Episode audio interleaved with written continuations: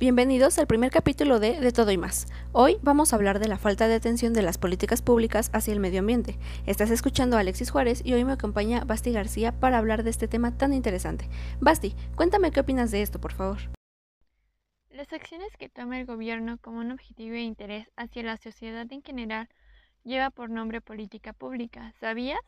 Estas constan de atender ciertas circunstancias pues para generar una mejora en algún aspecto específico. Estos aspectos varían dependiendo del tema de interés, ya puede ser, ya que el tema puede ser público, de transparencia, eh, puede ser economía, administración y hasta el, hasta el incremento del poder de los gobiernos. Pero ¿sabes qué pasa con el tema del ambiente? ¿O qué están haciendo los gobiernos para generar una mejora en el medio ambiente? Claro, y es que el país necesita regular y controlar el uso de los recursos naturales y la calidad ambiental para asegurar la sostenibilidad ambiental y la calidad de vida. Esto se refleja en la política pública ambiental que integra un conjunto de principios, estándares y lineamientos generales y además está estratégicamente formulada para velar por la sostenibilidad ambiental y la calidad de vida, proteger el medio ambiente, mejorar las condiciones ambientales y en algunos casos específicamente se ocupan de cuestiones ambientales prioritarias.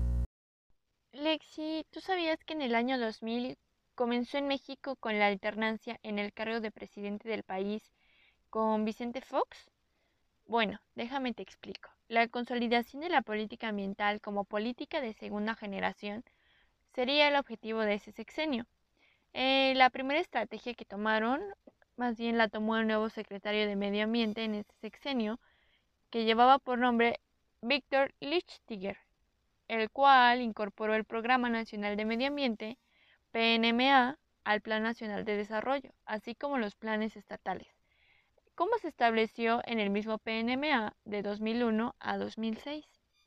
Qué interesante. Igual tengo entendido que la principal innovación de la política ambiental consiste en haber logrado que 14 secretarías e instituciones del gobierno federal incorporen la sustentabilidad en sus respectivos programas sectoriales. Así, en lugar de que la Semarnat haya establecido unilateralmente criterios para determinar cómo avanzar hacia el desarrollo sustentable, cada secretaría o institución decidió coordinadamente con la Semarnat sus objetivos, líneas estratégicas y metas de sustentabilidad. Todo esto es según datos de Semarnat en el 2001. Es que lo que pasaba era que durante la década de los 90 México tuvo un gran avance en cuanto a creación de políticas públicas ambientales.